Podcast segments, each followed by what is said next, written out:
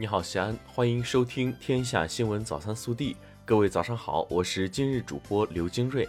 今天是二零二零年九月七号，周一。今日白露。首先来看头条新闻：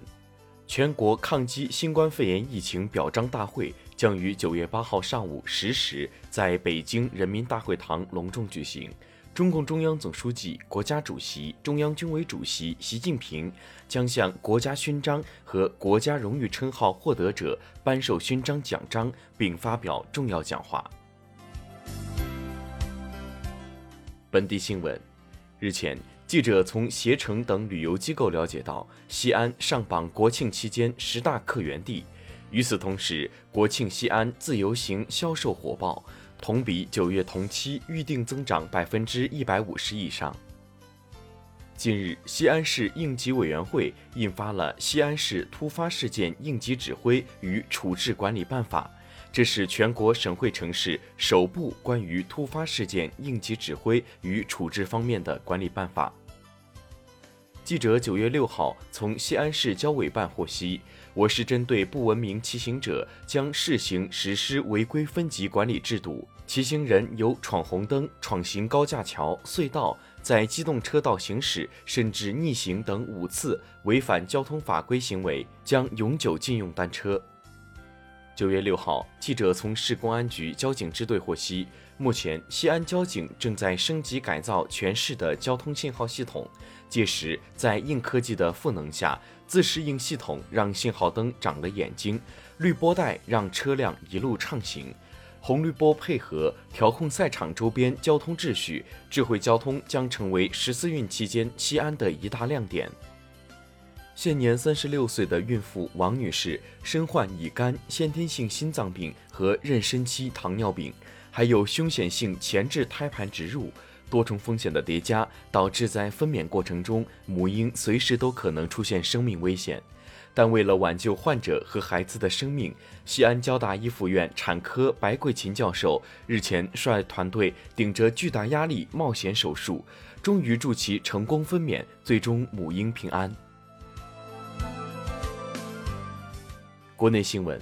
美国国防部长艾斯珀近日发表题为《美国防部已做好准备应对中国》的署名文章称，美需建设一支与中国全面抗衡的军事力量。对此，国防部新闻发言人任国强表示，这篇文章通篇充斥冷战思维与意识形态偏见，毫无根据的歪曲中国人民解放军，渲染所谓中国军事威胁，完全是无稽之谈。我国在酒泉卫星发射中心成功发射的可重复使用航天器，在轨飞行两天后，于九月六号成功返回预定着陆场。这次试验的圆满成功，标志着我国可重复使用航天器技术研究取得重要突破。未来科学大奖委员会六号在北京公布二零二零年获奖名单，四名科学家上榜。他们是哈尔滨医科大学第一附属医院教授张廷栋，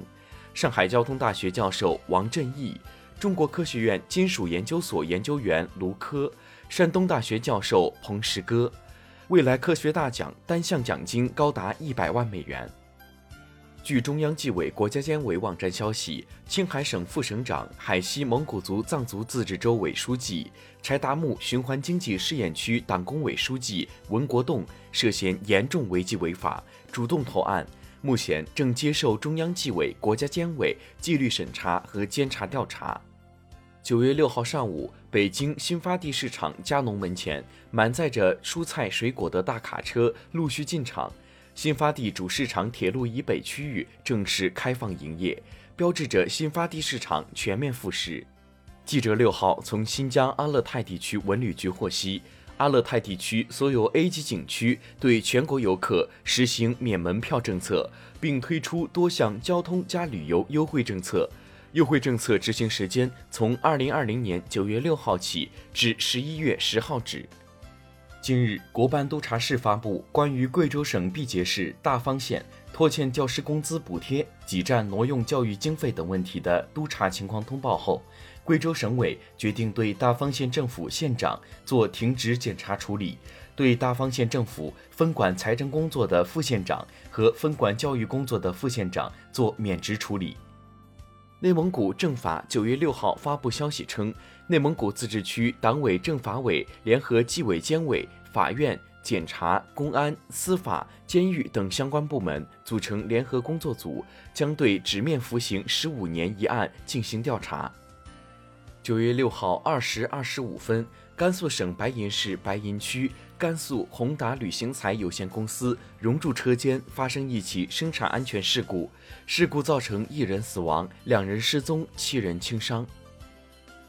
四年前，在四川省遂宁市油坊中街，一只健身铁球从天而降，楼下婴儿车里一名未满一岁的女婴被砸身亡。事发后，当地公安介入调查，核实铁球降落处整栋住户所有居住情况。但未能找到抛物者。近日，遂宁市船山区人民法院审理后宣判，该楼栋所有业主，包括底层门面的经营者，均有可能成为实施侵权行为的加害人。除家中确实调查无人居住的住户外，其他住户每户赔偿三千元。